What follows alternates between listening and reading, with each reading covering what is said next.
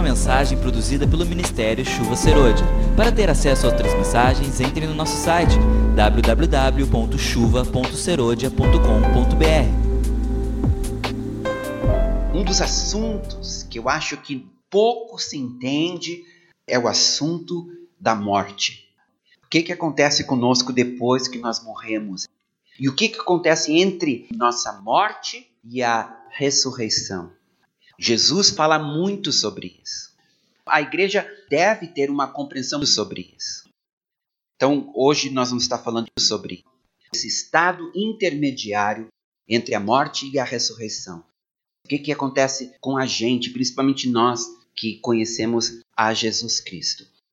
A vida ela é curta, ela passa muito rapidamente. Quando a gente vê, o tempo se passou. A consequência do pecado é a morte. E a morte começa com o envelhecimento. Nós nascemos, nós crescemos e de repente, quando a gente vê, nós começamos a envelhecer até voltar ao pó de onde nós saímos. Mas este não era o propósito de Deus original. Logo, Jesus morreu na cruz para restabelecer o plano original de Deus, de nos fazer imortais. Então Jesus veio exatamente para restaurar isso. E em Eclesiastes diz que Deus colocou em nós essa consciência da eternidade. Ninguém deseja morrer. Não uma pessoa saudável, pelo menos. Talvez uma pessoa deprimida, mas uma pessoa saudável, ela quer viver. Se ficamos doentes, queremos ficar saudáveis novamente, porque queremos viver. E na medida que vamos envelhecendo, nós queremos estender os anos da nossa vida porque nós queremos viver. E isso é instintivo, Deus colocou em nós. E Jesus é o autor da vida. O pecado trouxe a morte, e o último inimigo que será vencido é a própria morte. Então, dizer que a morte é natural não é verdade. A morte não é natural. A morte vem como consequência do pecado. Por isso que nós rejeitamos a morte, resistimos à morte. Assim como as enfermidades não são naturais, vêm em consequência do pecado. Resistimos à enfermidade, rejeitamos a enfermidade, porque não faz parte do plano original de Deus. Ele nos fez para termos saúde, para sermos felizes e para vivermos para sempre junto com Ele. Na morte, o corpo cessa de ser a habitação do espírito humano e volta para o pó. A própria palavra morte significa literalmente separação. Morte é quando o espírito se separa do corpo. Em muitas passagens nas Escrituras nós encontramos este momento, quando o espírito deixa o corpo. Mas também encontramos momentos nas Escrituras quando um profeta, ou o próprio Jesus Cristo, ou um dos apóstolos, traz o espírito de volta e a pessoa volta a viver. Com a morte do corpo físico, a nossa consciência, ela continua, porque a nossa consciência está no nosso espírito. Quando o corpo morre, o espírito deixa o corpo, a consciência permanece. Apenas agora o nosso espírito ele fica desincorporado, que não é um estado para o qual nós somos criados. Deus não nos criou para sermos anjos. Anjos são espíritos sem corpo. Deus não nos criou para sermos fantasmas. Fantasmas também são espíritos sem corpo. Deus nos criou para sermos seres humanos. Nós somos corpo, alma e espírito. Então, não é o objetivo de Deus o homem permanecer num estado espiritual sem corpo. Por isso que a ressurreição é tão importante. Porque Deus deseja nos devolver a um corpo depois que nós morremos. Nós fomos criados para vivermos nesta terra, não para vivermos no céu. Por isso que o Senhor vai criar novos céus e nova terra. E nós vamos habitar com o nosso corpo glorificado, não no céu. Nós vamos habitar na nova terra. Em Apocalipse diz que Deus Pai, Deus Filho irão descer para habitar conosco para sempre, onde não haverá necessidade de sol, porque a própria luz, a própria glória do Pai e do Filho irá resplandecer. No entanto, por causa do pecado, existe este período intermediário entre o momento que nós morremos, o nosso espírito deixa o nosso corpo, e o momento que Jesus volta e nós somos arrebatados e nosso espírito passa a habitar um novo corpo, um corpo glorificado, semelhante ao corpo de Jesus. Não sei se vocês sabem, mas tem um homem que habita no céu, que é Jesus Cristo. Ele habita num corpo físico. Quando Jesus ressuscitou, ele ressuscitou num corpo físico, porém glorificado. O que, que significa? Significa é um corpo que não é corruptível, é um corpo que não pode morrer, que não envelhece, que não adoece. Esta é nossa herança, este é o nosso futuro. Mas existe este período entre a morte e a ressurreição, que os teólogos chamam de estado intermediário. Antes da obra redentora de Jesus na cruz, o corpo do homem era depositado na sepultura, enquanto o seu espírito ia para um lugar que no hebraico é denominado Sheol e no grego Hades. Então vamos lá para Provérbios, capítulo 5, versículo 5. Os seus pés descem à morte os seus passos conduzem-na ao inferno. Essa palavra inferno aqui, vocês podem substituir pela palavra Sheol. S-H-E-O-L. Este lugar onde vão os mortos. Mateus 11, 23. Tu, Cafarnaum, elevar-te-ás porventura até o céu? descerás até o inferno. Esta palavra inferno aqui no grego é Hades. H-A-D-E-S. É o mesmo Sheol do Antigo Testamento. Então, a pessoa, quando ela morre, o seu espírito vai para um lugar que fica numa dimensão espiritual. E este lugar se chama em hebraico de Sheol e em grego de Hades. É um lugar, segundo Jesus, de tormento, é um lugar de sofrimento, é um lugar de tortura. Por causa do pecado, os justos do Antigo Testamento também iam para o Sheol, ou Hades. Eu estou falando de Abraão, de Moisés, de Noé, de Davi, de Samuel, de Isaías, de todos esses heróis do Antigo Testamento ao morrerem, porque eles morriam em seus pecados, eles também iam para este lugar chamado Sheol ou Hades. Gênesis capítulo 37, versículos 34 e 35. Jacó está lamentando o que ele acredita ser a morte do seu filho José. Então Jacó rasgou as suas vestes e se cingiu de pano de saco, e lamentou o filho por muitos dias. Levantaram-se todos os seus filhos e todas as suas filhas para o consolarem. Ele, porém, recusou ser consolado e disse: Chorando, descerei a meu filho até o Sheol. Na Bíblia de vocês, eles traduziram como sepultura. Justos e injustos, todos iam para o mesmo lugar. Jesus fala sobre este lugar e ele acrescenta mais uma informação importante lá em Lucas 16, versículo 22 até o 26. Aqui é a história do rico e do mendigo chamado Lázaro. Acontece que eu acredito que essa história é verídica, que Jesus está falando de um homem que realmente existiu chamado Lázaro e de um rico que realmente existiu. E Jesus está contando o que aconteceu com ambos quando faleceram. Então escutem só. Aconteceu morrer o mendigo e ser levado pelos anjos para o seio de Abraão. Morreu também o rico e foi sepultado. No inferno, agora substitui essa palavra inferno por Hades. No grego, a palavra que é Hades. No Hades, estando em tormentos, levantou os olhos e viu ao longe a Abraão e Lázaro no seu seio. Então, clamando, disse: Pai Abraão, tem misericórdia de mim e manda a Lázaro que molhe em água a ponta do dedo e me refresque a língua, porque estou atormentado nesta chama.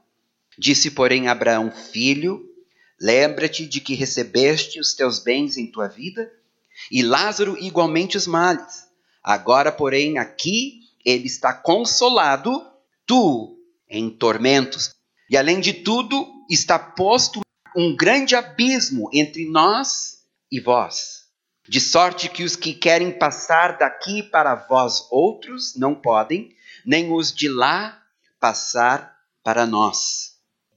Veja bem, segundo essa descrição de Jesus, este lugar chamado de Hades no grego, antes de Jesus morrer na cruz, era um lugar onde justos e ímpios iam no entanto, havia uma separação entre os justos e os ímpios.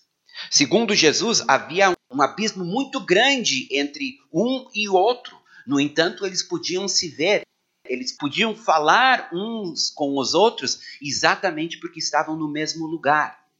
Só que este lugar era dividido. Uma parte do Sheol havia consolo para aqueles que haviam morrido, no entanto, eram justos como Abraão, Isaac, Jacó, Davi, Samuel, Isaías, Daniel.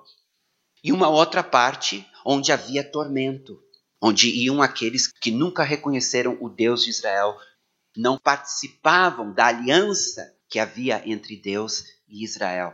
Porque era por meio da aliança mosaica, por meio dos sacrifícios de animais, que as pessoas no Antigo Testamento eram justificadas. E aqueles que obedeciam os dez mandamentos, aqueles que praticavam o judaísmo, que era a religião de Deus no Antigo Testamento, estes, então, ao morrerem, iam para o Sheol, mas iam para esta parte onde havia consolo. Enquanto os que não serviam o Deus de Israel iam para essa outra parte onde havia tormento. Era o mesmo lugar.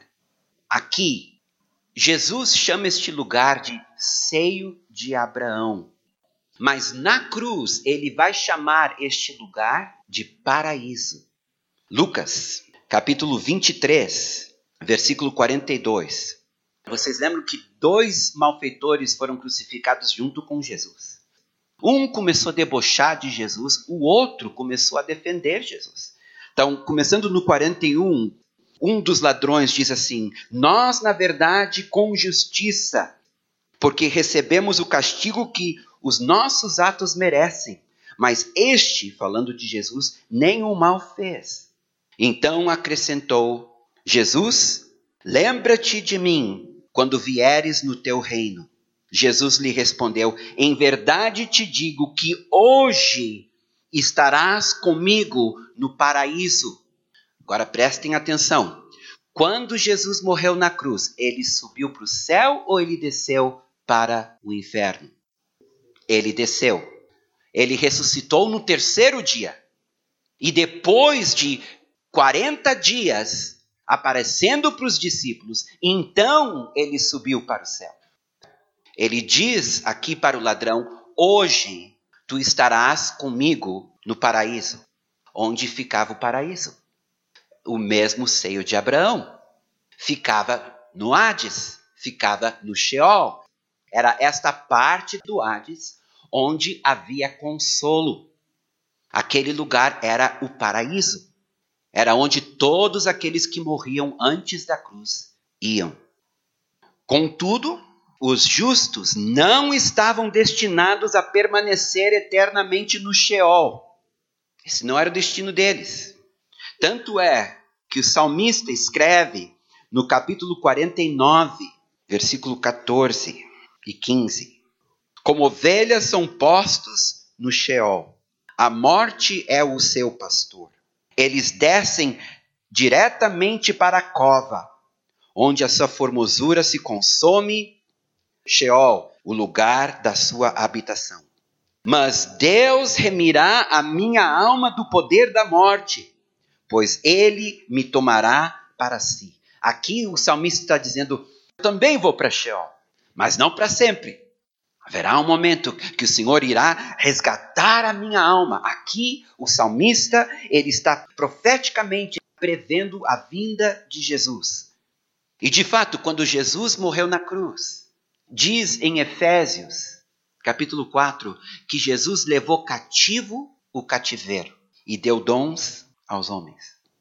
O que, que isso significa que ele levou cativo o cativeiro? Significa que quando Jesus desceu até o Sheol, Diz que lá ele tomou as chaves da morte e do Sheol, ou Hades. Então ele vai para aquele lugar onde estavam os justos, chamado de paraíso, ou então seio de Abraão. E ele, quando sobe, quando ressuscita, leva consigo todos os justos que estavam em Sheol. Tem um texto interessante em Lucas, onde quando Jesus morre, imediatamente muitos túmulos são abertos e muitos justos ressuscitam. Então não sabemos direito em que momento Jesus vai levar cativo o cativeiro. Se é no momento que ele desce e toma as chaves, se é no momento que ele ressuscita, ou se é no momento que, depois de 40 dias, finalmente ele ascende para os céus. Num desses três momentos, nós sabemos que parte do Sheol é esvaziado. Todos os justos sobem. Onde está o paraíso hoje? 2 Coríntios, capítulo 12, versículo 2. Conheço um homem em Cristo que há 14 anos foi arrebatado até o terceiro céu, se no corpo ou fora do corpo, não sei, Deus o sabe. E sei que o tal homem, se no corpo ou fora do corpo, não sei, Deus o sabe, foi arrebatado ao paraíso e ouviu palavras inefáveis, as quais não é lícito ao homem referir. Onde está o paraíso agora? Está no céu. Então, a partir da cruz, nós temos esta certeza que os que morrem em Cristo, o seu espírito sobe para o céu, para o paraíso. Os que morrem sem Cristo continuam descendo até o Hades, onde há tormento, onde há sofrimento, onde há fogo, onde há sede, onde há dor, onde aguardam o juízo final. Então, essa é a realidade que a Bíblia nos apresenta. Diz em Hebreus 9, 27 que ao homem é dado morrer uma só vez. Daí vem o juízo. O destino de um homem é determinado em vida. Todo homem tem esse tempo de vida que Deus lhe dá. Às vezes é um tempo longo, às vezes é um tempo curto. Mas é durante esse período de tempo, de vida que nós temos aqui na Terra, que nós escolhemos onde vamos passar a eternidade. Depois que o homem morre, o seu destino já está selado. Se ele morreu em Cristo, porque deu a sua vida para Jesus, ele vai para o paraíso, ele vai para o céu. Se ele morreu sem Cristo, morreu, portanto, nos seus pecados, ele vai para o Hades, onde ele vai aguardar o julgamento do juízo final. Apocalipse 20, 13. Aqui está falando do juízo final diz no versículo 13: Deu o mar os mortos que nele estavam, a morte e o além. Substitui a palavra além por Hades, porque aqui no grego a palavra é Hades. A morte e o Hades entregaram os mortos que neles havia, e foram julgados um por um, segundo as suas obras. Então a morte e o Hades, substitui a palavra inferno por Hades, foram lançados no lago de fogo. Esta é a segunda morte, o lago de fogo. Então agora nós sabemos que além do Hades, que é um lugar temporário, nós temos um lugar que aqui em Apocalipse é chamado de lago de fogo. Jesus chama este lugar de Guiena, que é traduzido nas nossas Bíblias como inferno. Então, Hades e inferno não são o mesmo lugar. E isso é uma coisa que a gente precisa corrigir. A pessoa, quando ela morre, ela não vai para o inferno, ela vai para o Hades se ela não conhece Jesus. O inferno é o lago de fogo, é o lugar onde os incrédulos irão depois de serem julgados pelas suas obras.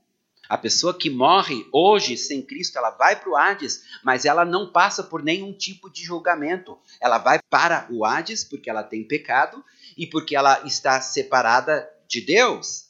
Não tem como ela ir para o paraíso porque os pecados dela separam ela de Deus. Então ela vai para este lugar chamado Hades. Mas então, no final dos tempos, a Bíblia fala do juízo final, quando perante o trono branco todo homem irá comparecer, todo homem que não conhece a Cristo irá comparecer, então será julgado segundo as suas obras. É o que o texto nos diz, indo adiante, versículo 15. E se alguém não foi achado inscrito no livro da vida, esse foi lançado para dentro do lago de fogo. Então, meus queridos, os que não têm Jesus, eles vão para o Hades, depois serão julgados e serão lançados no lago de fogo, que é onde Satanás e seus anjos também serão lançados. E lá o tormento será muito maior e será por toda a eternidade. A Bíblia deixa muito claro que o tormento é eterno. Então não existe, como algumas religiões ensinam, a pessoa ela morre se ela não tem Cristo, ela deixa de existir. Não, a Bíblia é muito clara. Ela morre ela vai para o Hades, depois será julgada, depois será lançada no lago de fogo por toda a eternidade. A pessoa, quando ela vai para o Hades, é só o espírito dela que vai para o Hades. O corpo dela está sepultado, está sendo comido pelos vermes, está se tornando em pó. É o espírito dela que está sendo atormentado no Hades. Mas no lago de fogo, a Bíblia fala de uma segunda ressurreição, que é quando os mortos, como nós lemos em Apocalipse 20, ressuscitam, não num corpo glorificado, mas no seu corpo mortal e corruptível. São julgados e lançados no lago de fogo, não como espíritos desincorporados, mas como seres humanos, corpo, alma e espírito. E Jesus fala sobre isso em Mateus 10, 28. Não temais os que matam o corpo e não podem matar a alma. Temei antes aquele que pode fazer perecer no lago de fogo tanto a alma como o corpo. Por que, que nós precisamos evangelizar? Porque a vontade de Deus é que ninguém pereça. Ele mandou seu filho Jesus exatamente para que ninguém vá para o lago de fogo. Ninguém vá para o inferno. Não é onde Deus quer que o homem vá. Ele deu o seu filho para que ninguém vá para lá. Jesus disse: o homem é condenado pelas suas próprias palavras. E ele rejeitou a luz e preferiu as trevas porque suas obras são más. Então, a nossa responsabilidade é falar de Cristo para todos os homens, em todos os momentos, em todos os lugares, para que todo homem tenha a oportunidade de escolher. É uma pessoa que está numa casa em chamas e tu avisa ela: tua casa está pegando fogo, sai daí. Mas muitas vezes a gente vê a casa pegando fogo e nós não nos importamos. Por isso que Deus disse para Ezequiel: quando um homem estiver em pecado, se ele morrer nos seus pecados, ele será condenado. Mas se tu não o avisares, o sangue dele estará nas tuas mãos. Então é nossa responsabilidade, nós que conhecemos a verdade, é nossa responsabilidade avisar. Por isso que esse evangelho das ofertas, venha para Jesus, que ele vai corrigir todos os teus problemas, ele vai te dar prosperidade, esse não é o evangelho do reino, esse não é o evangelho da cruz. O evangelho da cruz é um evangelho que fala do pecado, da necessidade que nós temos de nos arrependermos e crermos na cruz para sermos perdoados e reconciliados com Deus. Este é o verdadeiro evangelho. Se tu chega para uma pessoa e diz: "Deus te ama", isso não diz nada. Tu chega para uma pessoa e tu diz assim: "Olha, Jesus quer resolver teus problemas" é muito mais importante do que isso. Venha para Jesus, porque a eternidade é real e é agora, nesta vida, que tu tem que escolher onde tu vai passar a tua eternidade. É muito mais urgente, é muito mais sério. Não estamos apenas querendo ajudar as pessoas a serem mais felizes e mais bem-sucedidas. Não, nós queremos que elas tenham vida eterna. E por isso que nós falamos de Jesus. Vamos ficar de pé? Esta é uma mensagem produzida pelo Ministério Chuva Serôdia. Para ter acesso a outras mensagens, entre no nosso site www.chuva.serodia.com.br